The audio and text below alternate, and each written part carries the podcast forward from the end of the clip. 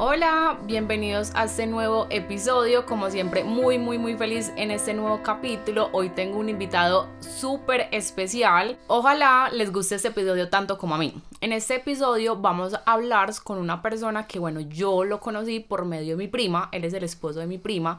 Si escucharon el episodio pasado, de pronto tendrán ahí un poquito lo que estamos hablando. Él era la persona que yo no le tenía como casi fe. Listo, sí, él. El, el, susodicho. Este, vamos a hablar de temas bastante interesantes. Vamos a hablar del deporte, de la sanación, de cómo podemos transformar nuestras vidas eh, a, través de circunstancias o de situaciones que, digamos, no estamos como muy acostumbradas o que lo vemos muy superficial, ¿no? Entonces, bueno, en este episodio tenemos a mi cuñado. Eh, Lucho, bienvenido a ese episodio. Gracias, por estar por acá. Mari. Hace rato me estaba imaginando esta conversación. Bueno, eh, hacenos una mini presentación de ti, eh, como para que la gente te conozca un poquito, quién eres, un poquito de ti. A ver, soy papá de dos. Primero que todo, eh, mi, mi, hijo más chiquito se llama Ángel, el grande de ocho años es Emilio. Eh, soy. Em, es que empezamos con lo más duro, es que. ¿Quién eres? Pero no, no tan existencial, más acá. No, aquí yo. Soy un soñador, Mari. Yo soy un soñador. Yo creo que en otra vida fui un, un guerrero samurái. Yo me creo la película del Oriente. Me la creo aquí y aplico muchas de las cosas que, que he aprendido pues eh, a lo largo del tiempo en las artes marciales, en el deporte, sí, en, en el aprendizaje como tal, las trato de incorporar en, en, mi propio estilo de vida, en mi propia filosofía de vida. ¿sí? Próximamente me caso con tu prima. y sí, soy entrenador. Bueno, soy primero fui deportista. Em, fui eh, el, uno de los primeros gimnasios de CrossFit en Colombia. Lo abrí yo después al, al, en el 2011. Uno de los primeros gimnasios. Tuve uno de los primeros gimnasios, primero, ¿cierto? Entonces fue, fue uno de los, de los pioneros pues en el tema del CrossFit. Luego empecé a competir en este deporte y me fue muy bien y llegué a viajar a muchas partes. Luego de eso, em, después de más o menos 11 años de recorrido en CrossFit, eh, me invitaron a, al, al desafío Superhumanos. Y ahí es donde tengo pues como tantos seguidores y todo. Me lo dio realmente, yo siempre le digo a la gente, mis, mis seguidores me los dio fue el desafío. O sea, yo nunca construí una audiencia así desde cero como lo hacen muchas personas que son muy tesas. Nada, yo fui al desafío y eso me quedó así súper inflado. Entonces no soy como el más, ni el más juicioso, ni el más... No sos amante de las redes, pues. No, no, no, no, no, no. No, la verdad que no. Ok. Sí, no.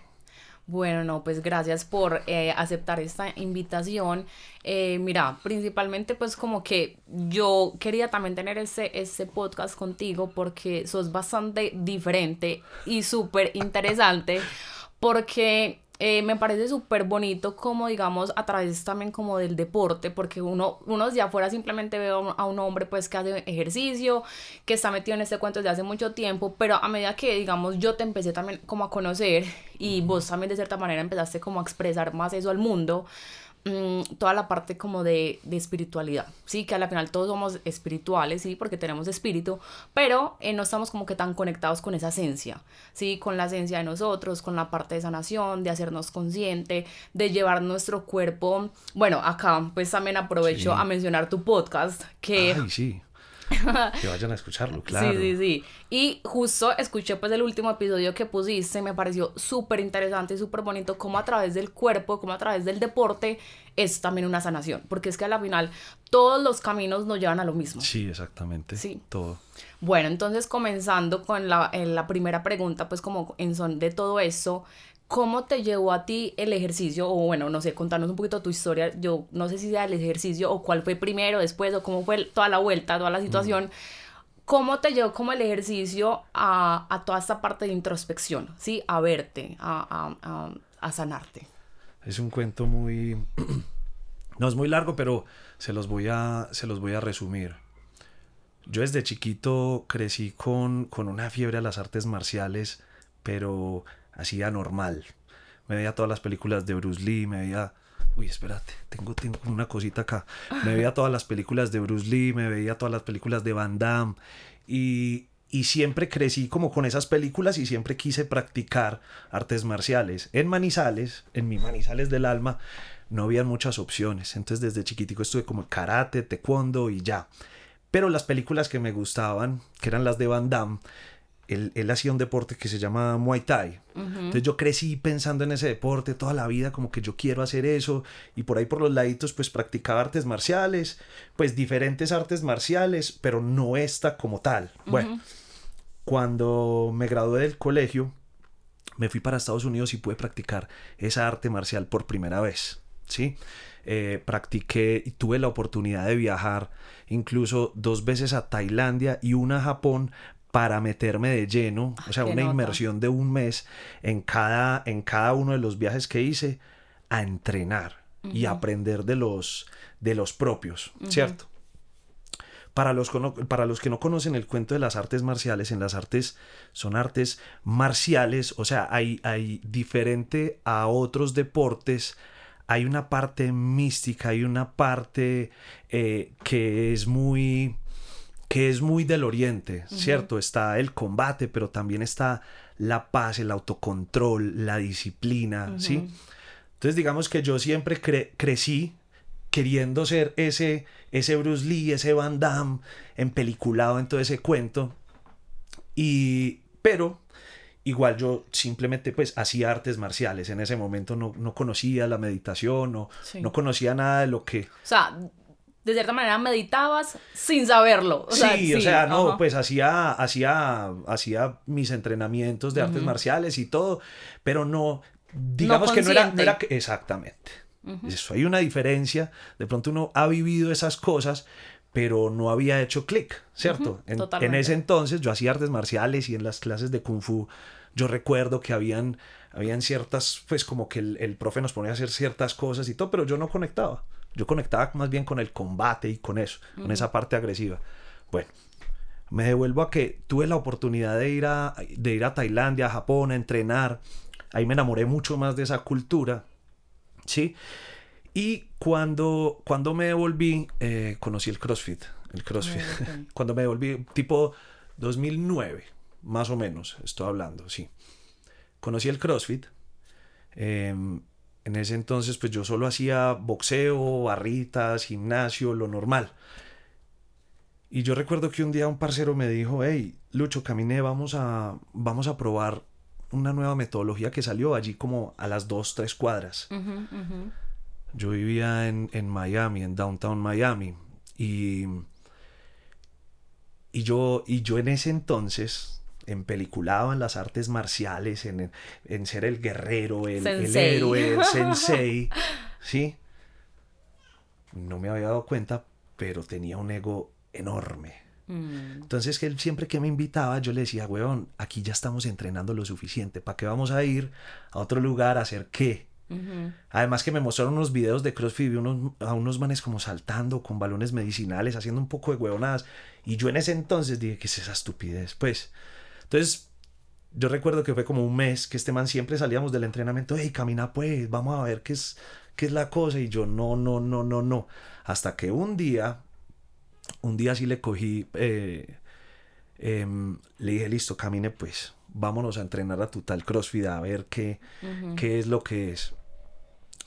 Y desde ese día mi vida cambió por completo. Cuando yo conocí CrossFit, Recuerdo que el, el, man del gimnasio nos abre la puerta y nos ve así con mangasiza y, y nosotros todos infladitos de gimnasio. y nos dice, bienvenidos muchachos, ¿qué necesitan? No, venimos a probar una clase o pues como averiguar. Y el man nos dice, apenas estamos empezando em, la clase, si quieren, hagan la clase con nosotros. Y recuerdo que entré a niños, señoras, eh, señores del, de la tercera edad, o sea, había una cantidad de gente diferente, ¿sí? Em, y yo por dentro decía, qué payasada será. Pues no creo que vaya a ser ni tan duro ni... Y, y, mi primera experiencia, o sea, la primera clase fue, fue una de las cosas más, una de las experiencias más dolorosas que he tenido en la vida. Tanto por el dolor físico que sentí, o sea, el cansancio físico, como el dolor emocional. Fue como un bajón para mí muy, muy grande. Fue un, fue un bajón muy grande porque yo todo fiebre a las artes marciales y todo juicioso entrenando, haciendo cuanta dieta y llegué allá y sabes que estos entrenamientos son como por tiempo o por rondas o por... Sí, es como completar un trabajo y ese día eran siete rondas de una rutina. Pero el entrenador nos vio y nos dijo, ustedes como es la primera vez, hagan tres, tres rondas. El resto, o sea, los señores, los niños, todo el mundo, hace las siete y ahí me pegó. ¡Puf! Ahí me pegó durísimo. Como, no va a ser capaz de yo de hacer eso. Pues este man como que no vio, no vio los músculos. no me ve. No, sí, así, así pensaba. Claro, claro. O sea, bien, tampoco pasado, pero así pensaba. Yo decía, yo estoy, pues estoy más que preparado para cualquier cosa. Claro, de pasar de siete rondas a que uno a tres, no, ni eh, la mitad, pues, ni, cuatro, pues, no. Exactamente. Eso pensé yo, y entonces yo fue como que una ofensa. Aparte de eso, nos dijo. Todo el mundo coge barra de levantamiento olímpico, pero ustedes dos, ustedes dos cogen estos, estos, estos bastoncitos y nos pasa un palo de, de escoba.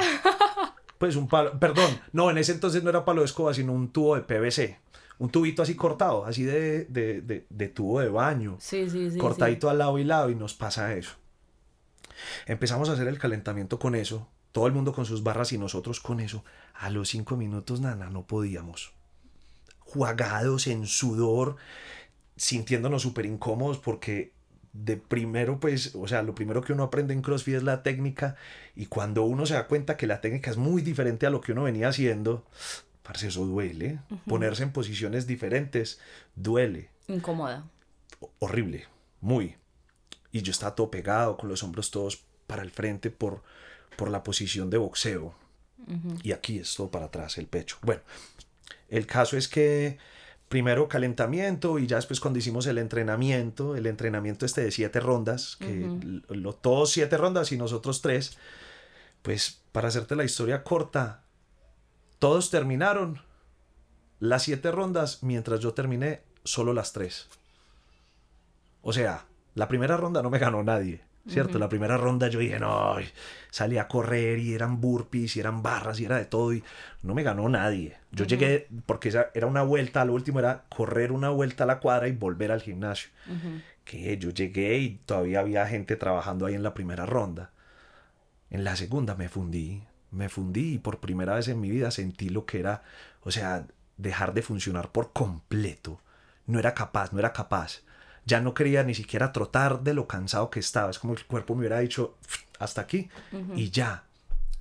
Y eso me dio mucha impotencia, porque yo veía que pasaban los señores, las señoras, los peladitos, me pasaban aquí trotando, o sea, como que, y así, y súper calmados. Y entonces yo me cuestioné demasiado, yo, pero yo no entrenaba pues, yo no hacía artes marciales y no fui a ah. yo no sé dónde, pues de verdad, esa fue la guerra en ese momento. Claro.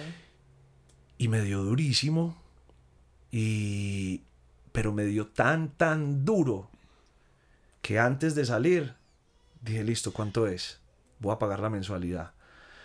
Porque me hice la película y dije, bueno, si yo pensaba que yo entrenaba y me sentía bien, ahora imagínate donde yo rinda en esto, que es como la combinación de todo, pues me voy a sentir muchísimo mejor. Además que queda uno ofendido, el ego queda ofendido porque hay movimientos diferentes y uno no es capaz de hacerlos como con tanta fluidez. Entonces es, se vuelve un reto. Y para mí eso se volvió un reto. Empecé a hacer más CrossFit que artes marciales con el tiempo y ya después me olvidé de las artes marciales. Por ahí de vez en cuando le pego a un saco de boxeo y eso, pero el CrossFit me, me, me retó de tantas maneras. Te sacudió. De tantas maneras y me empezó a enseñar eh, tantas cosas que, que, ya prefería hacer, prefería solamente hacer CrossFit. Y hoy en día es lo que mayormente hago pues también porque da una base y una solidez para, para, que el cuerpo funcione bien, brutal, y además es muy entretenido. Tiene un componente ahí en donde uno todos los días se está venciendo a sí mismo, ¿cierto? Con los tiempos, con los pesos, sí, con, con muchas cosas. Bueno, entonces después de, después de hacer CrossFit, Comenzaste todo el proceso en CrossFit, te metiste CrossFit, lleno todo. tal, sí. entonces me empecé a certificar, ¿sí? Eh, ¿Para qué? No sé, porque me encantaba y yo decía, no, pues en Estados Unidos, eh, pues durante los primeros años, primeros cinco años, yo, em, yo mantenía muy solo en la universidad. Ah, no, yo, yo no he contado eso todavía. Bueno. Ay, la de antes, ¿qué estaba diciendo antes? En el CrossFit que te certificaste. Ah, sí, me certifiqué, me certifiqué en, un, en, en CrossFit, en el nivel 1, em, hice especializaciones de CrossFit. ¿Con qué fin? Ahí en ese momento no sabía. Pero luego, diga pues esto tan raro, yo estudié primero producción de música y luego administración de empresas. Ujú. Cuando estaba estudiando administración de empresas, me, pues de trabajo de grado era pues crear una empresa con todos los, con todos los parámetros, ¿sí? Para que, para que funcionara. Ujú. Y la empresa mía, yo dije, pues voy a hacer un gimnasio, como de parche. ¿cierto? Ah, nota. a ver cómo, cómo, Ok. cómo funciona el tema y todo. Y en ese entonces, pues yo ya mantenía en gimnasios, pero entrenando. Pero en ese entonces me, me metí más en la parte, digamos, administrativa y me pareció una nota y, mejor dicho, me, me metí en el cuento tanto, tanto, tanto, Que lo creaste. que, y el trabajo quedó tan bueno que después de terminar eso, em, pues yo estaba estudiando en Estados Unidos, me vine para acá a montar el gimnasio. Ok. Sí, monté el gimnasio, em, eh, empecé a viajar con el tema de la competencia, eh, empezaron a, digamos que empecé a, a moverme mucho en ese medio de CrossFit. em, luego de estar pues todos esos años ahí en CrossFit, en el 2017 me invitaron al desafío, Desafíos Superhumanos, 2017, yo hacía parte del, del equipo Los, los Cafeteros. Y fue una experiencia brutal, increíble. Ahorita hablamos de eso, pero después de eso, después de eso, mi vida se divide en dos. Yo pienso que Después es del antes- desafío. Antes y después del desafío, sí, exactamente. Sí.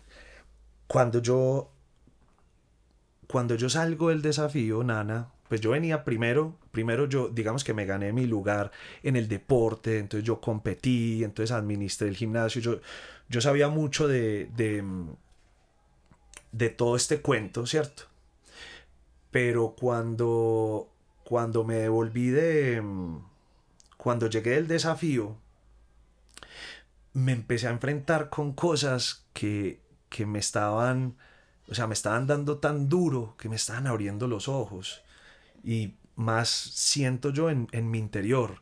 O sea, muchas cosas, es una experiencia tan, tan fuerte ¿Pero en qué sentido? O sea, en el desafío, que es una experiencia tan fuerte a nivel mental, físico y emocional, porque pues a uno lo aíslan por completo de verdad y, y le quitan el celular de verdad y todo lo que se ve en la pantalla es completamente real. Yo a veces a mí me, todo el mundo me pregunta eso. Sí, lo es primero que me dicen, ah, y eso sí es tan duro como lo muestran. Y de verdad Y sí usted duermen decía- por allá. Sí, y- y, usted, y así, y, aguantan hambre. Y si es así, cuando apagan las cámaras no le dan comida. Entonces yo también era uno de los que pensaba esas mismas cosas. Y yo no, eh, cuando yo preguntaba y no me decían nada, yo no, seguro es por un contrato de confidencialidad o lo que sea. Y no, Y es real. y no, y es completamente real. Ujú. A uno le toca hacer popo en el monte, a uno le toca eh, pasar noches sin, sin cobijas, lloviendo. O sea, es una, es, es, es una experiencia en donde uno vive por primera vez en su vida muchas cosas que quizás no está ni siquiera destinado a vivir. Es decir, yo allá sentí hambre por primera vez en mi vida. Pero no hambre de que, pues, así como uno tiene hambre en la calle y, tiene plata para ir a comprar algo. Sí, no, no un hambre de cinco horas. Sí, exacto, sí, no, qué hambre, quiero No, almorzar. ajá. No, o sea, pasar la noche con hambre. Entonces eso me ponía a mí siempre, cada vez que vivía algo fuerte que no había vivido, siempre pensaba en dos cosas. Una, qué duro, o sea, qué difícil es sentir esto. ¿sí? Y ahora, qué difícil la gente que tiene que vivir con esto. Yo sé que esto es un programa de televisión, mal o bien es, una, es, es, es un juego y cuando yo salga, yo tengo... Otra realidad. Sí, exacto. Entonces lo percibía de las dos maneras y, y pues de, de, cierta forma me, me afectaba cada cosa que vivía, porque entonces más sentía empatía por, por, por, por los indigentes, por las personas en la calle. Viviendo en un país como Colombia es muy normal encontrarse a la gente en la esquina pidiendo plata y de todo. Entonces me rayaba mucho en la parte, en, en, en, mi, en mi, digamos, en mi proceso mental y cognitivo. Yo como que no, no asimilaba muy bien, me dio muy duro. Y aprendí de todas esas cositas. Claro, porque es que literalmente en, en esas circunstancias es como que te, te, quitas las máscaras completamente. O sea, completamente. El velo, el, el, el, ego se, se, se, rompe, se quiebra uh -huh. inmediatamente. Completamente. Y sentirse también sucio, que no te puedes bañar, no te puedes lavar los dientes. Uh -huh. O sea... Es una realidad muy compleja. Es una realidad muy compleja y es un, y es un momento en la vida en donde uno se siente vulnerable en todos los aspectos. Uh -huh.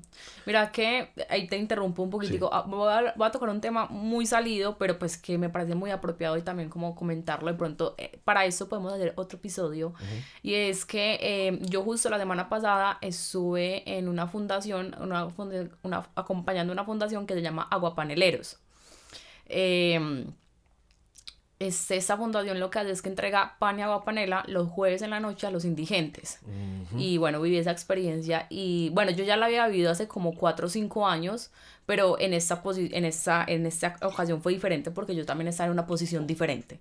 Exacto. ¿sí? Eh, y poder, digamos, como no vivir, pero sí tocar un poquitico de lo que se vive esas personas constantemente en las noches es muy complejo. O sea, una cosa de uno uno decir, sí, es que yo sé que existen indigentes y todo esto, pero otra cosa es ya vos estar en la casa de ellos, en el cómo se vive, entonces es, es una situación...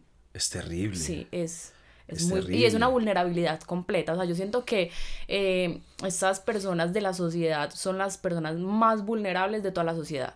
O sea, sí. están en vulnerabilidad completa y están expuestos 100%. Sin esperanza, pues, muy o sea, muy complejo. Es, es muy complejo, sí. Pero bueno. Sí. Sí, entonces yo, entonces yo, digamos que viví muchas cosas. Uh -huh.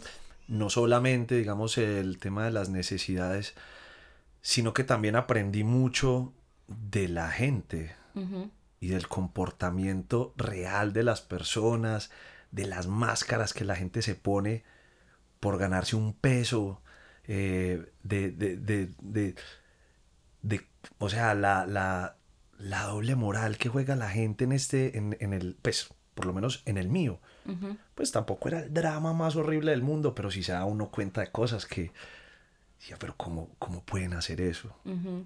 Claro, empezaste a cuestionar tanto sus comportamientos como el de los otros, o sea, se empieza a ver todo muy real. Entonces yo, entonces eh, fue muy, fue muy charro porque es, no, charro no es, es profundo. Uh -huh. Uno vivir una experiencia de esas, sentir todo eso y luego tener la oportunidad de verlo en la pantalla y verlo como un, un espectador. Exacto, como un uh -huh. televidente más. Uh -huh. ¿Sí? Viéndote ahí cómo no solamente compites, sino que vives todos esos conflictos que están pasando todos los días, cómo, cómo interactúas con otras personas que ni siquiera conoces uh -huh. y cómo te defiendes y tratas de sobrevivir en un ambiente completamente hostil, porque es así uh -huh. para todo el mundo. Menos, pues, o sea, nosotros tuvimos muy buen equipo y todo, y entre nosotros muy bien, pero allá es todos a muchar cabezas, uh -huh. ¿cierto? Totalmente. Hay unos que dicen, no, es que esto es un juego, aquí todo se vale, y, y pero yo, yo, yo, yo soy de, deportista de, desde muy pequeño, y para mí ganar es un tema de honor. Uh -huh. O sea, el que, el que gana es porque se merece, estar ahí.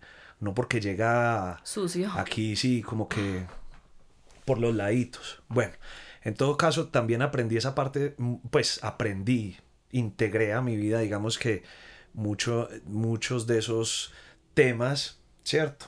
Eh, y, y cuando salí, es como si me hubieran puesto... Eh, no sé, en, en, otro mundo completamente diferente. O sea, okay. percibo el mundo de una manera completamente diferente, Nana, pero absolutamente todo, todo, hasta mi forma de actuar, hasta mi forma de hacer las cosas, hasta mi forma de, vivir la vida, me la empecé a cuestionar. O sea, eso fue como una terapia de choque. De choque, pero brutal. No, pues yo no quise prender el celular la primera semana cuando llegué. Imagínate. Porque, porque me di cuenta que uno es capaz de vivir sin celular. Y es capaz de mm. tener relaciones profundas, o sea, eh, conversaciones brutales.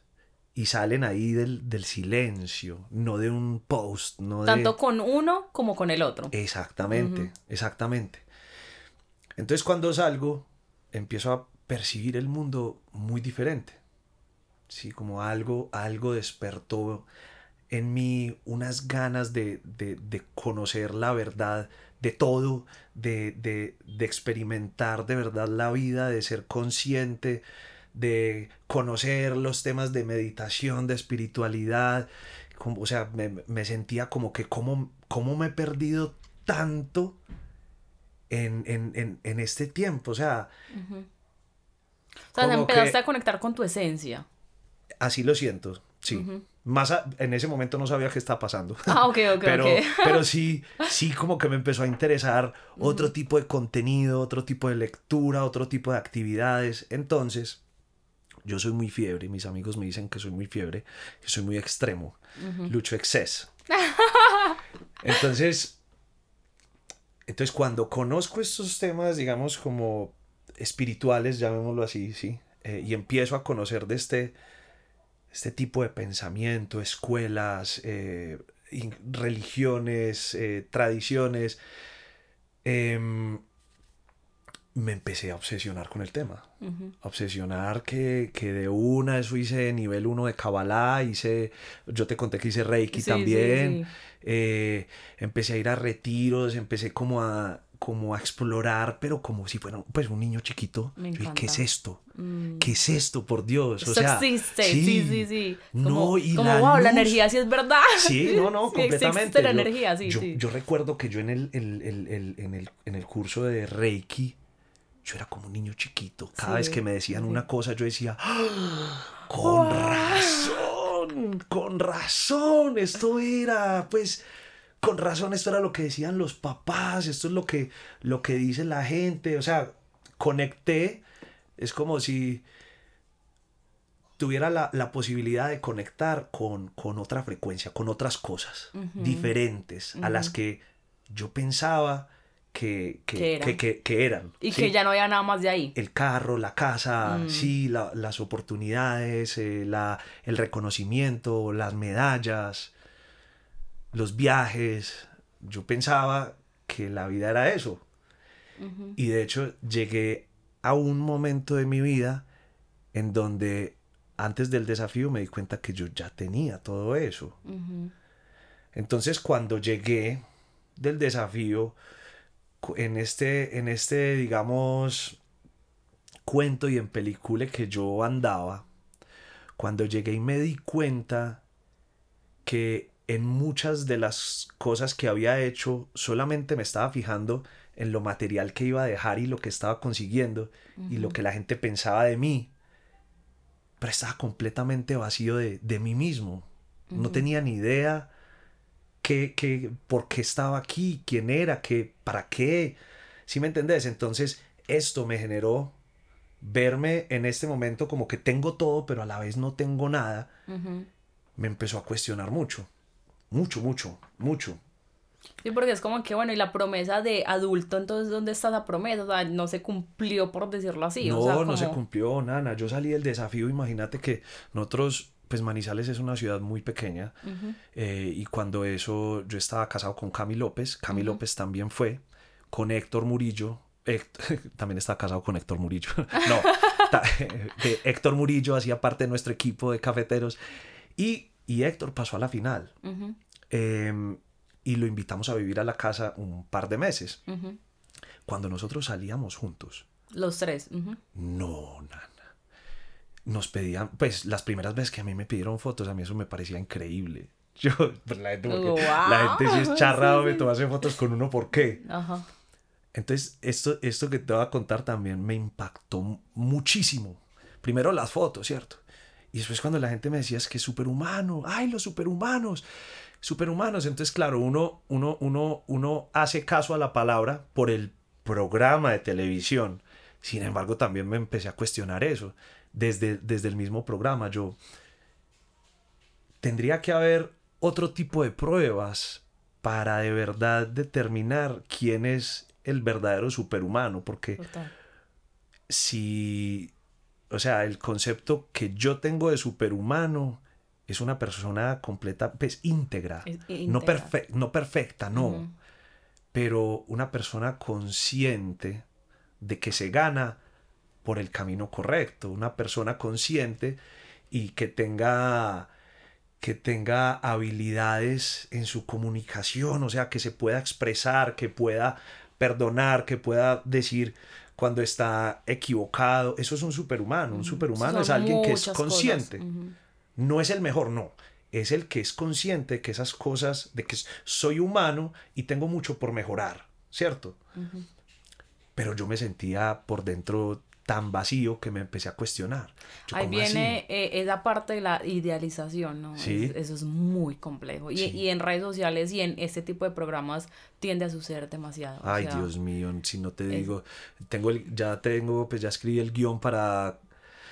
Imagínate que lo iba a poner de tercero, pero creo que, creo que tengo que postear otro tipo de contenido antes de tirar esta bomba, porque es es un tema que a mucha gente le puede, le puede caer como una patada en el culo, perdón.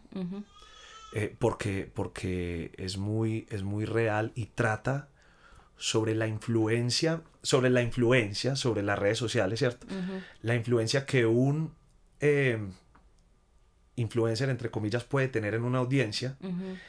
Y que normalmente se trata de que el, el influencer es quien hipnotiza a la audiencia con su contenido, ya sea eh, cualquier tipo de contenido, inclusive el mío, no sé, levantando pesas o terapias espirituales, en lo que sea, ¿sí? Pero hay muchas más veces en donde pasa que la audiencia es la que termina hipnotizando al influenciador. Completamente. Y diría que me atrevo a decir que en la gran mayoría de, ocasiones sucede Exactamente. Porque pasa un proceso, un amigo mío, le gusta mucho esta palabra, despersonalización. Mm, Pasa algo y es que desde el primer instante en que el influencer empieza a tener engagement y, como em, interacción en su contenido con, ese, con algún tipo de contenido, entonces inmediatamente eso llama más la atención, entonces ese es el tipo de contenido que voy a hacer porque es lo que me genera más interacción, es lo que me da, digamos, em, es, lo que más acepta mi público, ¿cierto? Aceptación. Y, seguro te empiezan a buscar de empresas y de todo, y entonces te, empiezas, a, te empiezas a llenar de ti mismo, ¿cierto? Pero no te das cuenta que lo que creaste fue un personaje para complacer a una audiencia que es prácticamente ficticia, porque nadie puede publicar la verdadera esencia de lo que está viviendo. O sea, no, uno no puede plasmar la vida en Instagram, es imposible. Y, y, y no solo lo que dice, sino que también uno ni siquiera se conoce, o sea, uno ni siquiera sabe quién es. Entonces, ¿cómo voy a eh. plasmar eso si ni siquiera sé? Exactamente. Exactamente, me perdí. ¿En qué íbamos? Entonces, eh, eh, bueno, entonces salían a Manizales como los superhumanos y ah, eso a ti te causó pues como wow. y entonces, entonces sí, salíamos y entonces superhumano, superhumano y eso a mí me empezó a pegar de muchas formas, ¿cierto? Eso al principio súper bacano cuando le piden a uno fotos y, y todo, pues es súper increíble, pero llega un momento donde es muy bonito, es muy bacano. Pero también, a la vez que es muy bacano, también es una, es una experiencia muy tesa porque ellos se vienen a tomar las fotos contigo que eres un superhumano, que saliste en televisión, que mejor dicho, llevaste la bandera de tu región por lo alto y por dentro estás vuelto nada. Y no solo se queda ahí, sino que también de afuera es como que ese ya tiene la vida arreglada. Sí, exacto, ya no, este ya ganó. Eso sí es típico, ¿no? Ah, ya fue el desafío y ya se, se la ganó.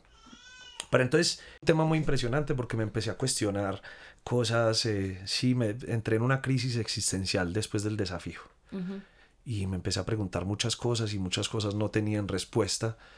Y, decidí yo mismo buscar las respuestas a esas cosas. Entonces me alejé mucho de mi cuerpo físico por un tiempo. Pues no digamos que a mí me gusta siempre hablar como de cuatro, de cuatro dimensiones. Entonces, mente, cuerpo, corazón y espíritu, ¿sí? Y, y en ese entonces, yo como que llegué al, al, al, al, punto más alto de lo que para mí se podía lograr en el, en el, con el cuerpo físico, en el deporte, en todo este tema.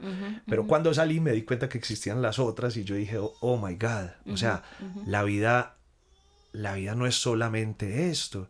Mira todas estas cosas que hay por explorar y me siento muy, muy eh, enredado, confundido con muchas, porque son cosas nuevas para mí. Te lo digo así, o sea, como un niño chiquito feliz de ver tanta información, pero también como un niño chiquito con, con, con, una cantidad de miedos y una cosa como... Mucha auto, pues como mucha confrontación contigo mismo. Toda, toda, toda en esa época. Entonces era como que viví un, un, un tiempo de guerra conmigo mismo. Las noches oscuras, como le llaman. sí. viví, viví, un tiempo y me dediqué a, a, a a buscar mi verdad. ¿Y mi verdad cuál era? Bueno, ¿de dónde vengo? Sí, o sea, ¿cómo, cómo, yo, por qué es que, por qué fue que crecí en una familia católica? ¿Qué es lo que es esto? O, o, a qué se refiere la gente con espiritualidad y, y, otras vidas y otras cosas y sanación? Y me empecé a preguntar y en ese momento que me empecé a preguntar, em, empecé a pasar por un proceso de divorcio un tema pues muy difícil, muy, muy maluco y muy extenso para contarlo, pero, pero lo importante es que todavía me hablo con ella y todo bien. Tenemos un hijo que se llama mm. Emilio y lo amamos con todo el corazón. Pero digamos en ese momento de mi vida se me juntó el divorcio, se juntó la salida del desafío, ya después de unos mesecitos que ya ya estaba como más, como que caí en, la, en, en, el cuento de que ya estaba otra vez en Manizales, ya no estaba en el desafío. Y después de eso, me supongo y, creo que tuve que haber pasado por un episodio de depresión porque mm, me empecé a sentir muy mal, muy mal todos los días, muy, muy mal. No quería levantarte de la cama. No me quería levantar de la cama, nada tenía sentido, todo estaba repaila, todo, todo, o sea, todo, tenía todo, pero no tenía nada. Y llegué al punto, Nana, de querer quitarme la vida. Yo dije, no, Em, yo recuerdo que estaba con, con, con, con mi rey, con Héctor, en la finca, en una finca que alquilamos, y es que para un retiro, oiga, pues un retiro como de un mes y medio, una cosa súper loca. Eh, yo estaba con él en el carro y, y es como si se hubiera apoderado una fuerza oscura de mí. O sea, empecé a pensar cosas que jamás en la vida había pensado. Yo, pero tengo todo, pero no tengo nada, entonces, ¿para qué estoy acá? ¿Cierto? O sea, el vacío y el dolor que siento es tan inmenso que no, no logro comprender. O sea, prefiero, prefiero irme que quedarme acá. O sea, le, le, le cagué la vida a esta mujer, a este niño. Me empecé a recordar como todas las cosas malas que le había hecho a, muchísima gente, pues no malas, sino en mi inocencia. ahí, llega como esa culpa de, la, de que cuando uno toma conciencia, uno empieza a tener esa culpa de Ay, lo que hice en la inconsciencia. Uy, sí, mm. exactamente. y me empecé a tirar muy duro. Y, y, me empezó a pesar y a pesar y a pesar. Y yo dije, no, me voy.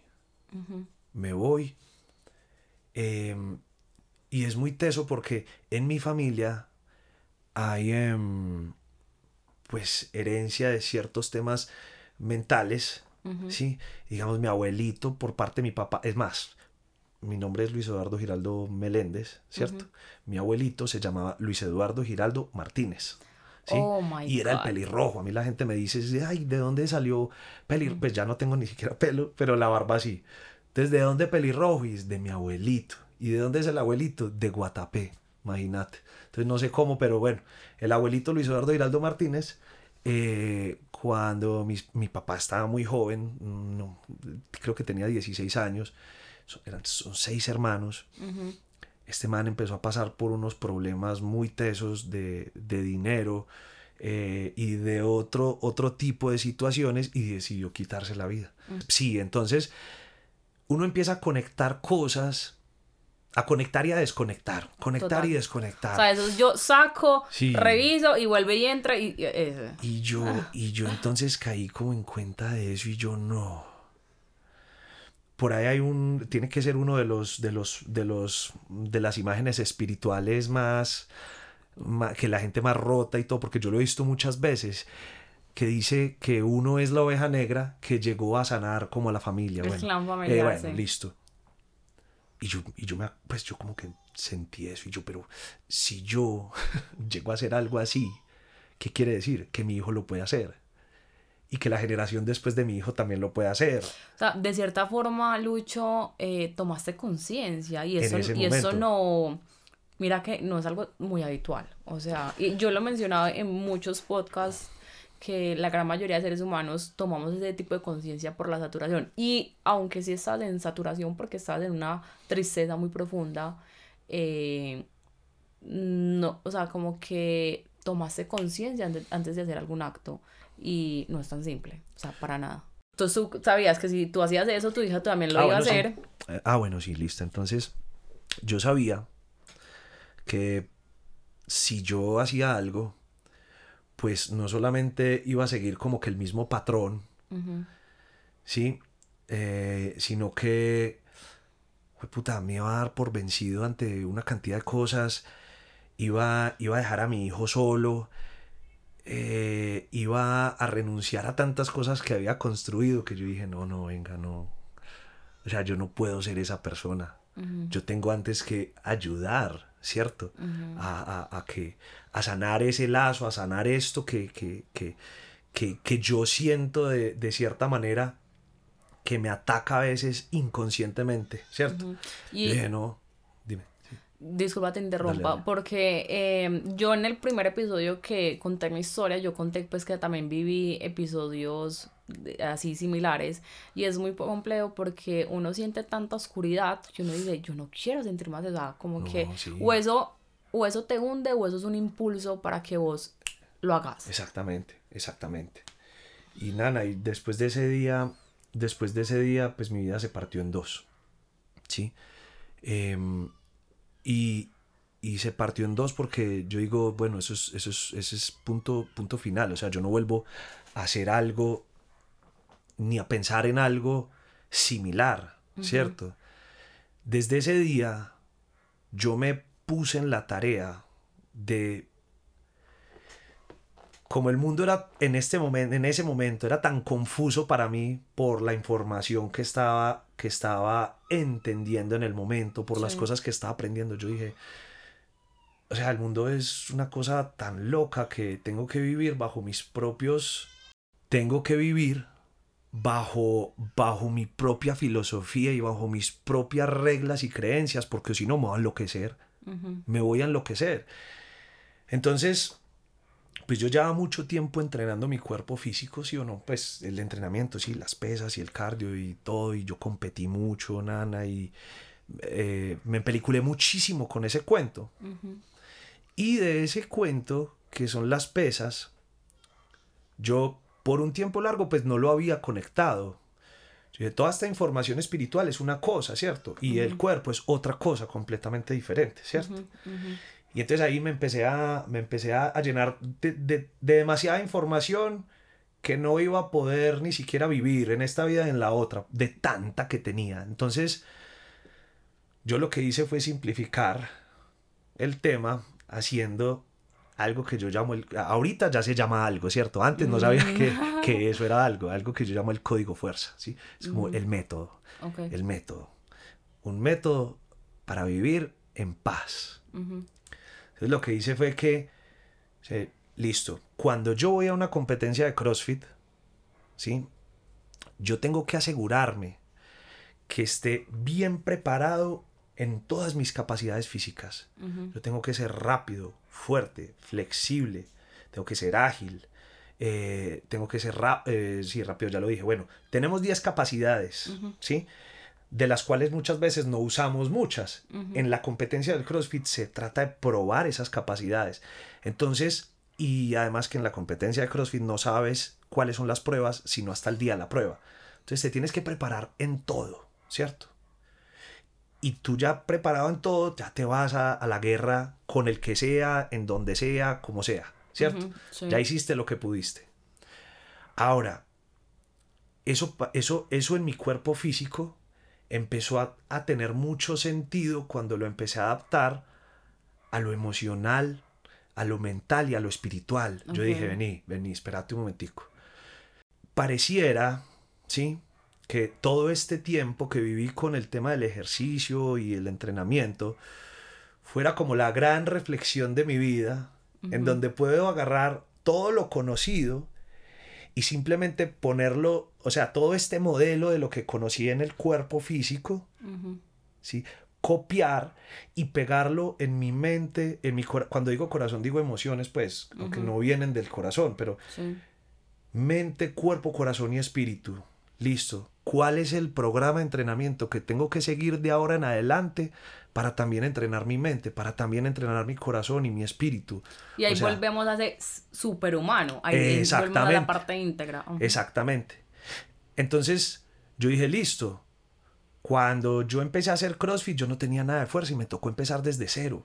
Y desde cero es que aprendiendo la técnica con un bastoncito, ¿sí? Eh, haciendo las cosas sin peso, usando cauchos de resistencia, ¿sí?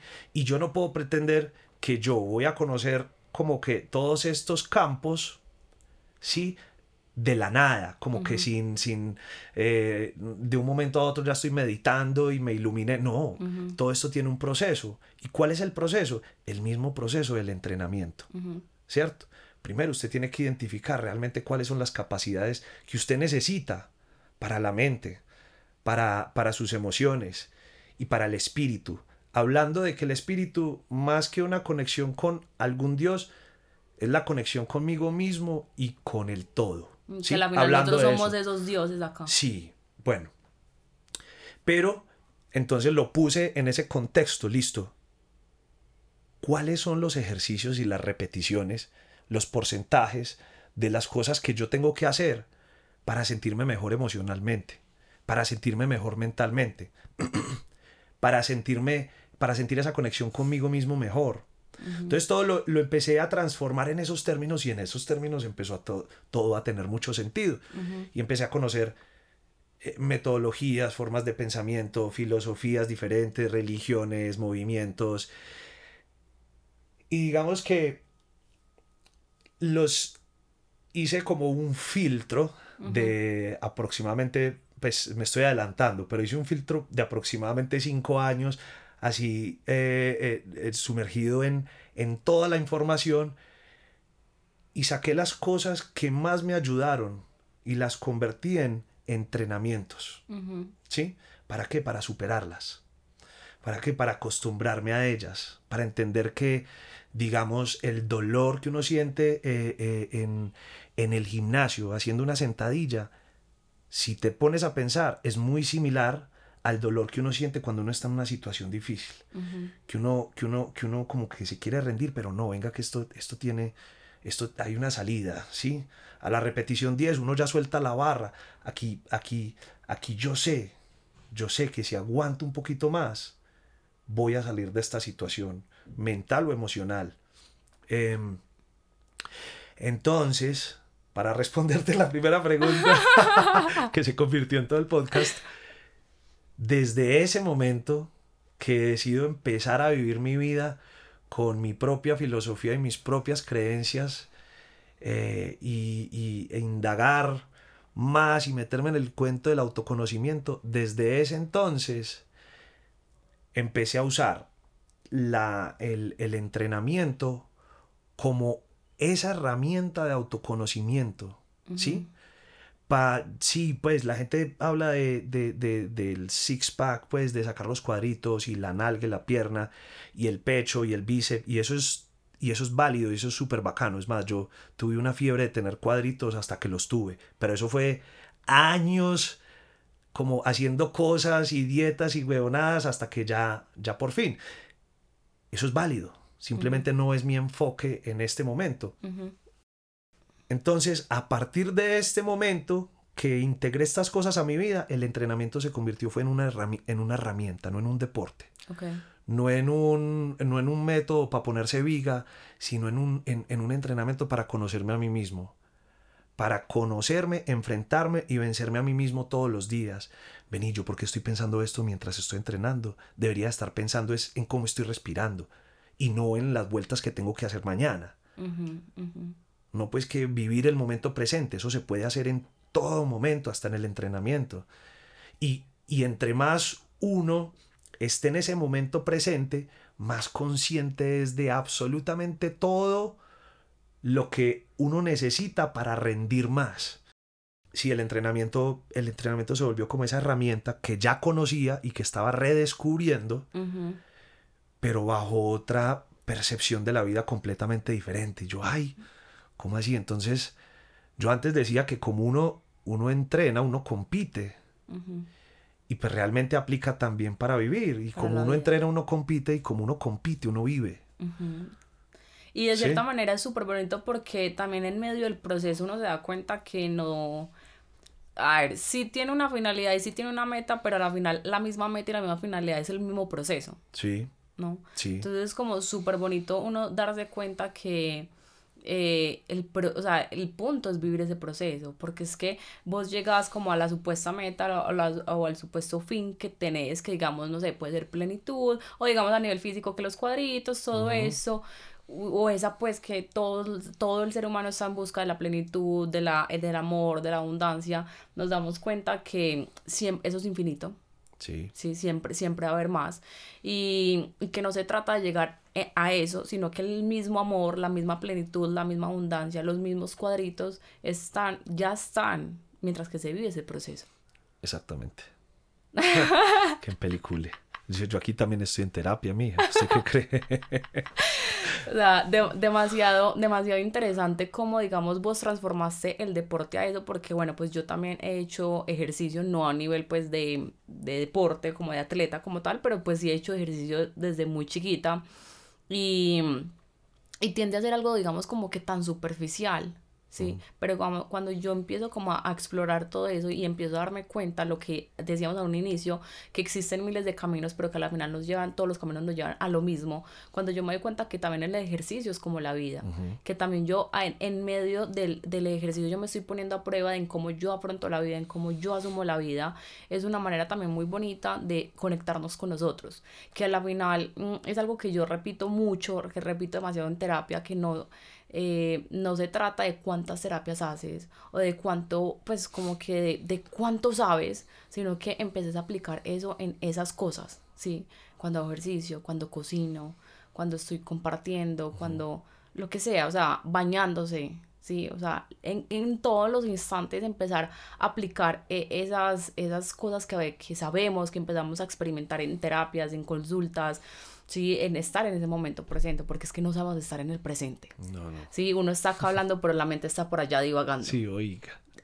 Ave María. Sí, eso ya se volvió algo muy común. Exacto. Eso pues a mí me mantiene pasando todo el día. Y, y, y, de hecho, de eso, de eso también podemos hablar en algún otro momento, pero ese es el mismo proceso de la meditación. uno, uno volver aquí, aquí, acá, mi respiración, sí, atención en esto y no por allá, en, en, ese evento de hace cinco años o en lo que no ha pasado todavía, sino ahí en ese momento. Que de cierta forma, bueno, pues eso, eso es una tarea constantemente, ¿no? O sea, eh, y tampoco se trata de lograr eh, como esa iluminación. Sí, porque es que también disfrutar que estamos acá, o sea, a mí por lo menos me, me, gusta mucho lo material, o sea, poder tocar eso, o sea, a mí eso me parece muy chévere y muchas veces cuando entramos también como en todos esos caminos de confrontación con uno mismo, de espiritualidad, del ser, de la esencia, de la divinidad, todo eso, eh, queremos ya, no, ya, me, fui, sí, y dejamos de disfrutar también esa experiencia material que tiene, pues a mí me parece demasiado encantadora como uno puede aprender desde lo físico. Sí, como tenemos demasiados aprendizajes desde ahí. Bueno. Brutal. Eh, brutal, antes de que pases al otro punto, porque brutal, porque es como llegar uno el primer día al gimnasio, sin nunca haber ido al gimnasio, y querer hacer una sentadilla de 500 libras. tal, tal, cual. No, primero hay que aprender la técnica de hacerla sin peso. Y luego, después de uno, dos, tres meses, de pronto te pones ahí la barra y haces todo un proceso. Y así son todos los procesos. Así sea el crecimiento de todas mis capacidades físicas. Y así creo yo que también sean todas las otras capacidades. Entonces somos unos bebés, pero queremos de una vez como que, sí, el, estar iluminados. Se lee uno un libro del Buda y uno dice, ah, no, ya. Aquí fue. no, ¿qué es esto? No. Ese man se parece mucho a mí. Pero no. O sea, cada quien vive su proceso y, y, y, y cada proceso que uno quiere integrar realmente a su vida tiene, tiene un camino lleno de altibajos, pues, mm, ¿sí? Completamente. Y, y, para mí esa es la sentadilla. Para lograr esa sentadilla 500 libras, seguramente va a pasar por muchas lesiones, competencias, se le han enseñado de varias formas, ha ido a clínicas de, de levantamiento, ta, ta, ta, ta, ta, eh, estuvo en temporada de, de, bulking o de, sí, de subir de peso, de masa, eh, pero entonces tuvo un accidente y ta, ta, ta, ta, ta, y, y después de años llega y la levanta. Ahora, eso lo podemos, yo creo, yo creo que en algún momento de la vida lo podemos lograr en otros aspectos, ¿cierto? En mi aspecto mental, emocional, y meter, digamos, esos golazos, pero entonces toca, toca sudarla, aprender. Mira cómo la gente habla hoy en día de autoconocimiento y nosotros ahorita yo estoy trabajando con un parcero, con Terrence, Terrence Crudo en Instagram. ah, bueno, ya hiciste el podcast con él. Sí, por cierto, vayan a escucharlo, muy interesante. Claro, no, ese weón es muy, muy inteligente, muy interesante, lo quiero mucho. Terrence, te quiero mucho. Imagínate, vamos a hacer un curso, ¿cierto? Y les voy a dar aquí un pequeño adelanto. El curso se llama Resiliencia. Mm, qué interesante. El arte de la transformación. Estamos tratando de redefinir muchas cosas que nosotros hemos aprendido a través del estudio, de la experiencia, para ponerlo en palabras tan simples que cualquier persona pueda tener el beneficio de, las cosas que nosotros pues hemos, hemos, hemos aprendido con el tiempo. Estamos simplificando todo y dentro de esos nuevos conceptos está el mismo concepto de, de, de autoconocimiento qué es lo que realmente significa autoconocimiento. Por ahí hay una frase, creo que es de, creo que es de Sócrates, como conócete a ti mismo. ¿Sí? Dicen, el que se conoce a sí mismo, o sea, conoce, conoce todo. Absolutamente. Por eso el conocimiento es poder. El, conocimiento es, exactamente. Y, y entonces nosotros muchas veces partimos de ese conócete y empezamos en una introspección de una, de, mm. de una. Cuando, cuando Terrence y yo pensamos que antes de empezar con esa introspección, con querer llegar a estados meditativos, con querer sanar traumas que ni siquiera todavía sé cuáles son o de dónde vienen, antes de todo eso, uno puede hacer cosas muy poderosas en el cuerpo físico que seguramente le van a enderezar, si no es todo el camino, casi todo el camino. Y eso es que la alimentación. si usted no es capaz de controlar cómo come, mucho menos va a tratar, mucho menos va a poder controlar un pensamiento, un autosabotaje. Y mira que eh, eso, eso lo veo demasiado eh, y pues también lo he vivido, ¿no? Que cuando yo entro en procesos, en procesos de autoconocimiento, en procesos de sanación, de transformación y todo eso, encontrarme conmigo misma es, es, un, pues, es complejo, no es, no es para nada simple y sencillo que de cierta manera eso se ha tratado en toda esta conversación. Eh, entonces yo empezar a transformar todo eso conscientemente, obviamente existen muchas herramientas, muchas terapias que te pueden ayudar en ese proceso, pero, pero exactamente lo que tú dices, yo puedo hacer muchísimas terapias, pero si yo no cambio esa información conscientemente, es muy, o sea, yo me lo digo a mí misma, Mariana, si quieres lograr cosas diferentes, hay que hacerlo diferente. Pero para hacerlo diferente tengo que tener un entrenamiento, o sea, la mente hay que entrenarla. Exactamente, exactamente.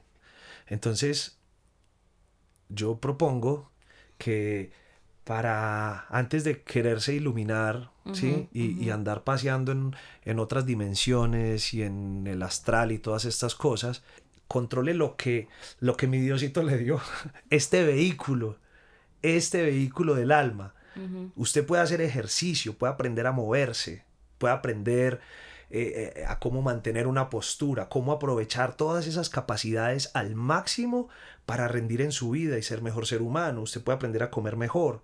Si usted aprende a comer mejor y hasta ayunar, solo con ayuno y una buena alimentación, usted puede destruir casi cualquier enfermedad. Pues solo con esas dos cosas, ¿cierto? Si aprendes a respirar, mejor dicho, aprendes hasta a soñar y a tener sueños lúcidos.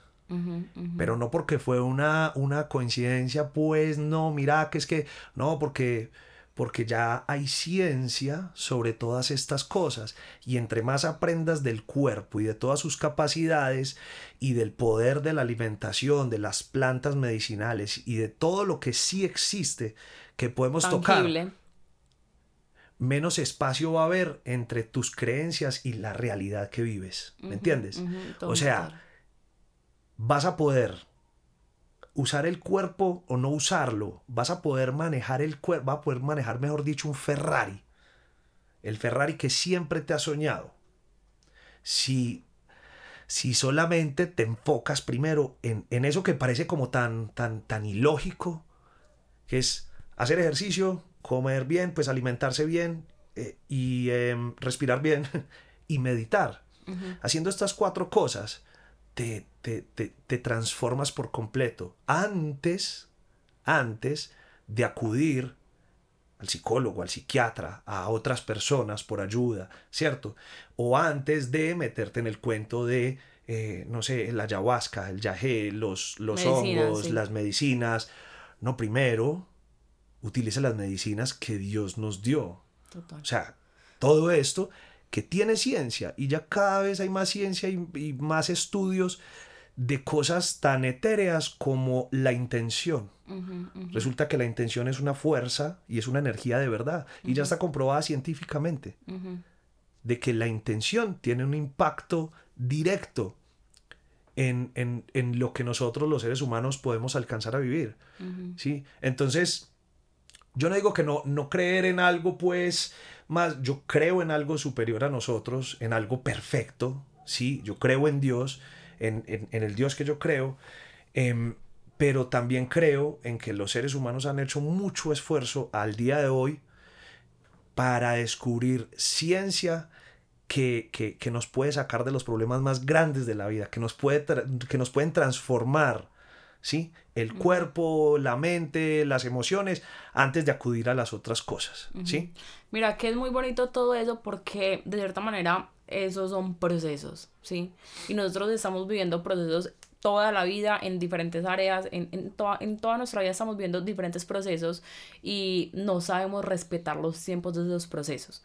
Y y es exactamente lo mismo que, que, que, mencionas, o sea, al yo permitirme vivir ese proceso de, listo, yo quiero sentirme mejor, yo quiero sentir esa plenitud, ¿sí? Pero entonces si yo comienzo por, por lo inicial, por mí, por mí, por lo que yo ya puedo ver, por lo que yo ya puedo controlar, ¿sí? que es la alimentación, que yo eso, lo eso está bajo mi control. ¿sí? Entonces, el permitirnos vivir esos procesos es demasiado importante porque yo me abro paso a, listo, si yo ya, si yo me di la oportunidad de ir paso a paso, de experimentar eso, lo que tú dices, el otro va a ser como por añadidura, o sea, el otro va a dar fluidamente, ¿no? Y nosotros no queremos nosotros no queremos eso nosotros queremos todo rápido nosotros queremos ya o sea yo quiero entrar al gimnasio hoy y mañana es tener los cuadritos. Yo quiero ir, eh, yo quiero ir tomar un jugo verde y mañana eh, sentirme liviano. Sí, lo mismo, yo quiero ir a la terapia y mañana estar en plenitud. Y no nos permitimos vivir esos procesos de caídas en donde están las porque las emociones entonces el proceso se alborotan absurdamente porque vos te encontrás contigo completamente. Entonces al tú encontrarte contigo, con tus miedos, con tus sombras, con tu oscuridad, lo que hablamos ahorita con esas culpas de lo que hice, de cómo actué, que por cierto tengo un podcast también ya de eso, por si lo quieren escuchar. Eh, cuando yo voy y me encuentro con todo eso, no, no quiero vivir las tristezas. O sea, yo no quiero vivir las tristezas, no quiero vivir el miedo, no quiero vivir la rabia. Yo simplemente quiero que eso pase y ya. cuando comprendo que esas esas partecitas y esas etapas del proceso tienden a ser incluso hasta las más importantes, el proceso se da súper fluido. Lo mismo en este caso, cuando yo entiendo que esa, esa, esa parte de la alimentación, esa parte del cuidar de mi cuerpo, esa parte del conectarme con esto que yo ya veo que es tangible, son incluso hasta más importantes y, y, y nos haría el proceso también más bonito porque hoy los procesos de, de, sanación, de crecer en el espíritu y todo eso ya son, ya ya pueden ser mucho más bonitos. Anteriormente eh, y energéticamente, anteriormente la energía mmm, está un poquito más densa. Yo hoy en día vos hablas de eso y ya no pareces el loco, ya no, ya no sos el hippie, ¿no?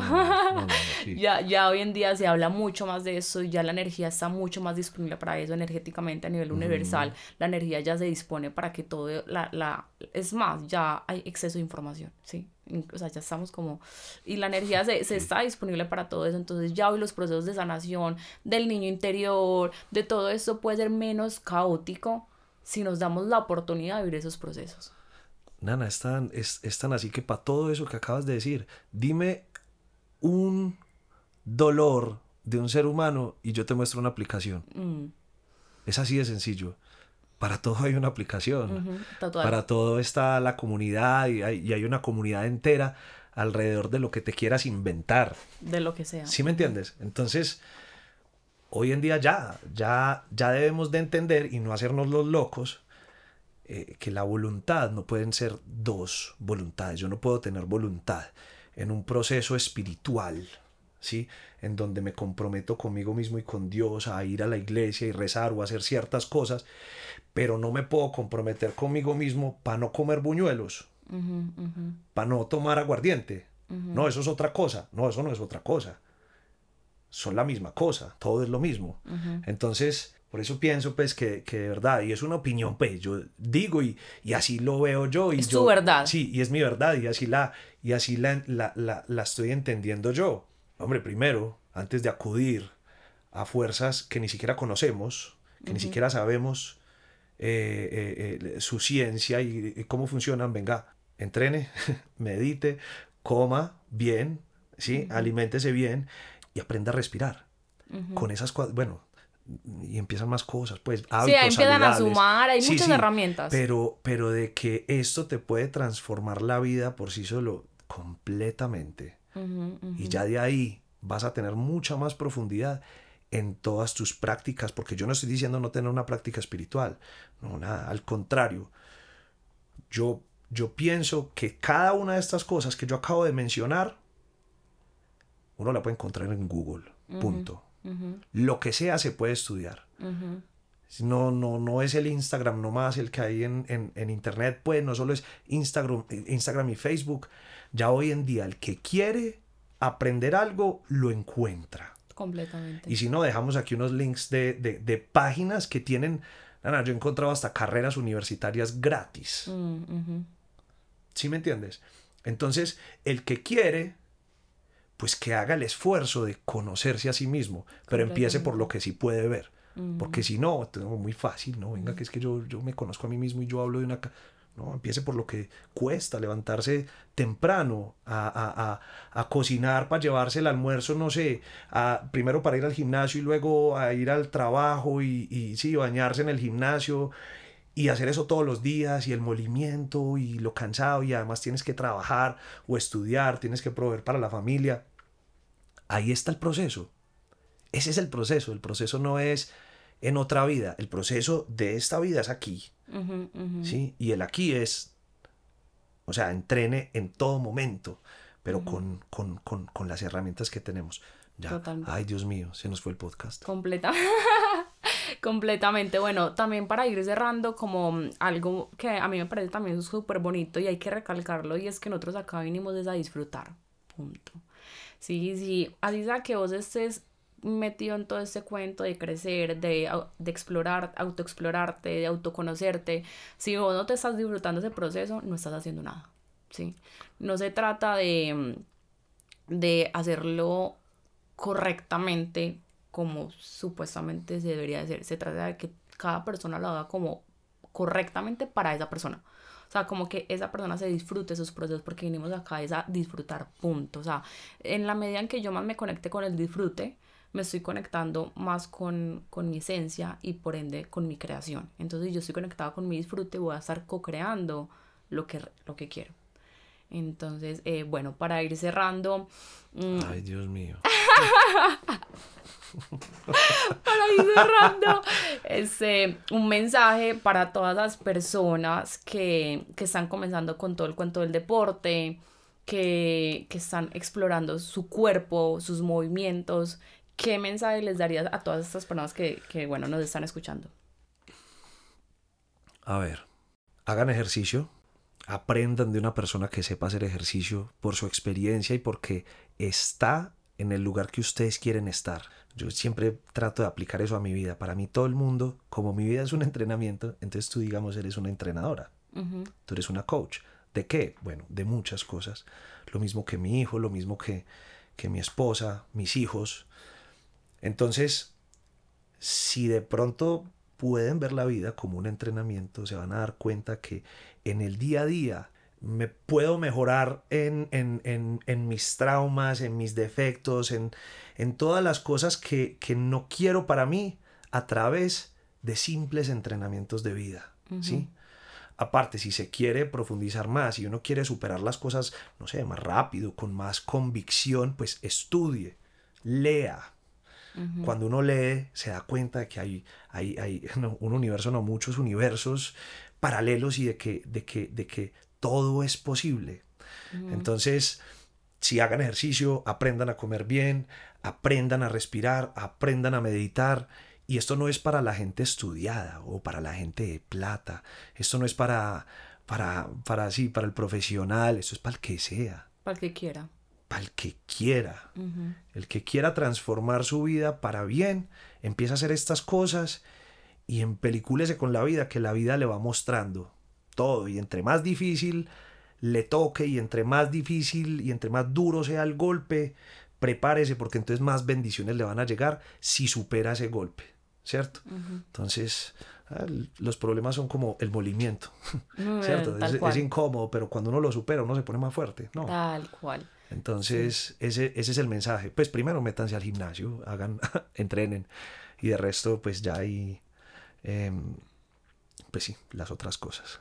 Bueno, no, no, ah, de verdad, qué, qué podcast tan interesante. a mí se me fue volando. No, pues es que, eso, es que solo me preguntaste dos cosas. Yo solo te, yo solo te dejé hablar eh, de, de, de, muy poco.